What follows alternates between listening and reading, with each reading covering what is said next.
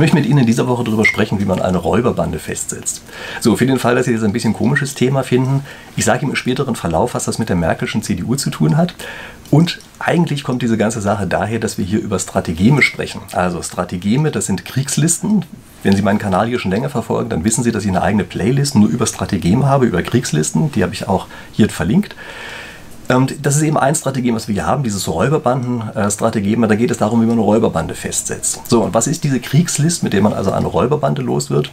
Also es wird ja immer die Geschichte erzählt ähm, von, also aus China, ja, wo eine Stadt die ganze Zeit von einer Räuberbande gepiesackt wurde und die haben auch jedes Mal jede eine Schlacht gewonnen, aber die sind die Räuberbande nie richtig losgeworden.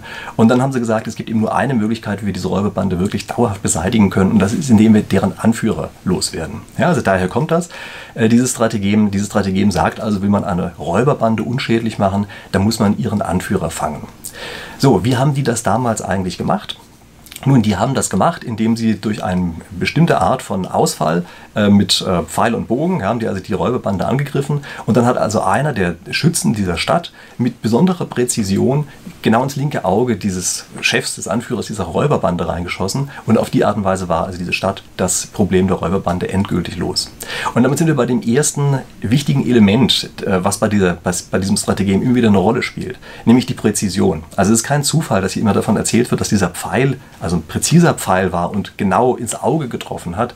Damit soll eben klar gemacht werden, dass es hier um eine Präzision geht. Und das ist mal das erste Element, was dabei steht. Also um dieses Strategem anzuwenden, darf man nicht mit Schrot schießen, sondern muss man eben einmal seinen besten Schützen haben und der eine, der muss sich auf die eine Stelle konzentrieren. So, und was ist diese Stelle, auf die er sich zu konzentrieren hat? Und das ist das zweite wichtige Element dieses Strategems. Man kann nicht irgendeinen Schwachpunkt der anderen Seite nehmen. Also es gibt viele Strategeme, die sich damit beschäftigen, Schwachpunkte der anderen Seite anzugreifen, aber hier geht es nicht um irgendeinen irgendwelche Schwachpunkte, ähm, sondern hier geht es genau um die eine Stelle der Führungsstruktur. Also man muss genau die Führung des Gegners angreifen. Äh, vielleicht erinnern Sie sich noch an das Strategem, das, Kessel, äh, das Feuer unter dem Kessel stehen. Das ist so eins, das spielt auf die Stärke des Gegners an, also die, die Quelle der Stärke des Gegners.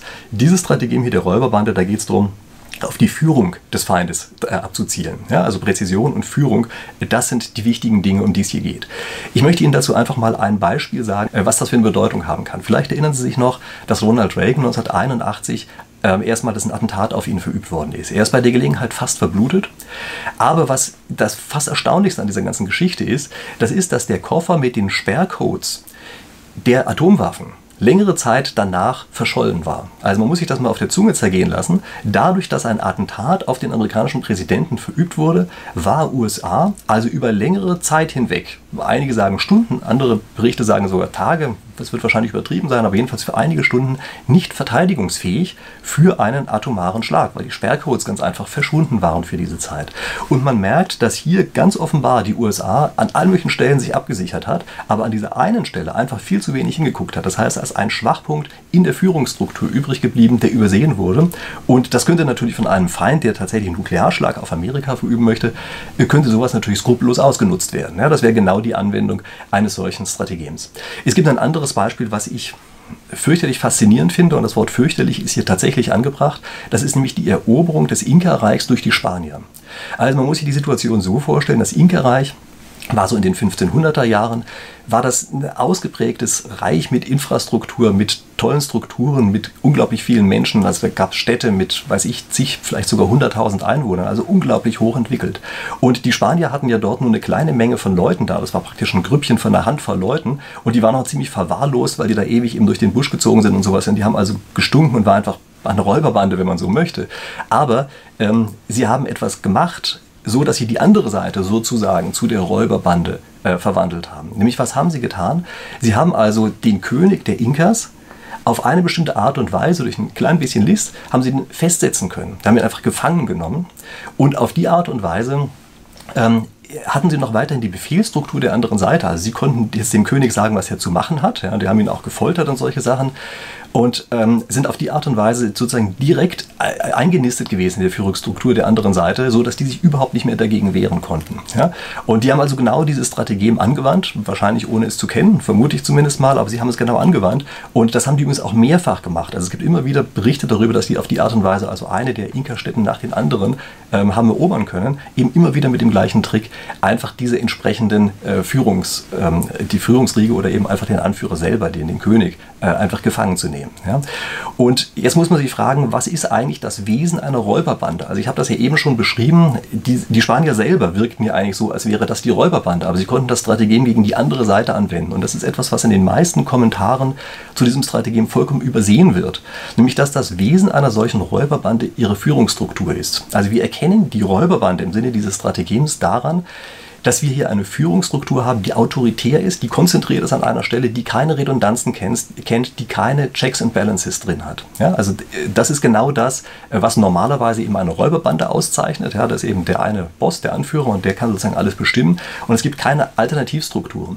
Und dann, wenn eben keine Redundanzen da ist, keine anderen Institutionen, die das übernehmen könnten, wenn die eine ausfällt, dann haben wir eben genau das Problem, mit dem dieses Strategem hier so leicht anwendbar ist. Das war bei den Inkas hier der Fall. Und es ist eben das Verrückte dabei, dass die einen aussehen wie eine Räuberbande, nämlich die Spanier, und auch so stinken wie eine, und die anderen gut riechen und gut, ähm, also eigentlich gut strukturiert zu sein scheinen, sehen aus, als wären sie ein Staat, verhalten sich aber offenbar von der Führungsstruktur eben so, wie es aus dieser chinesischen Sicht heraus bei einer Räuberbande der Fall gewesen wäre. Ja?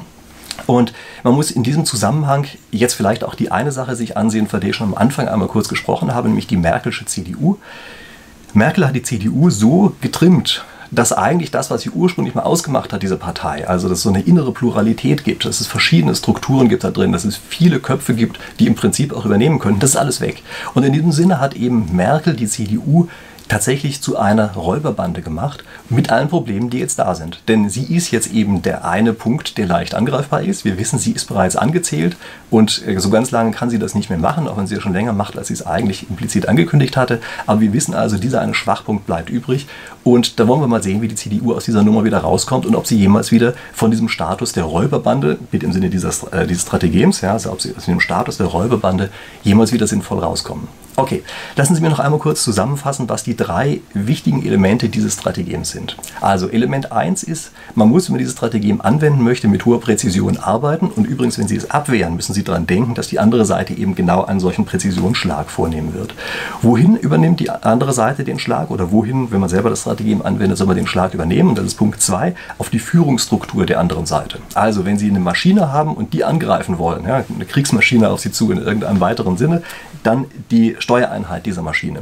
Wenn Sie in andere, also die Räuberbande eben angreifen wollen, dann den Kopf der Bande. Ja, das ist das Hauptelement davon, äh, was da, also was hier in diesem äh, Strategem angewandt wird oder worauf hingewiesen wird.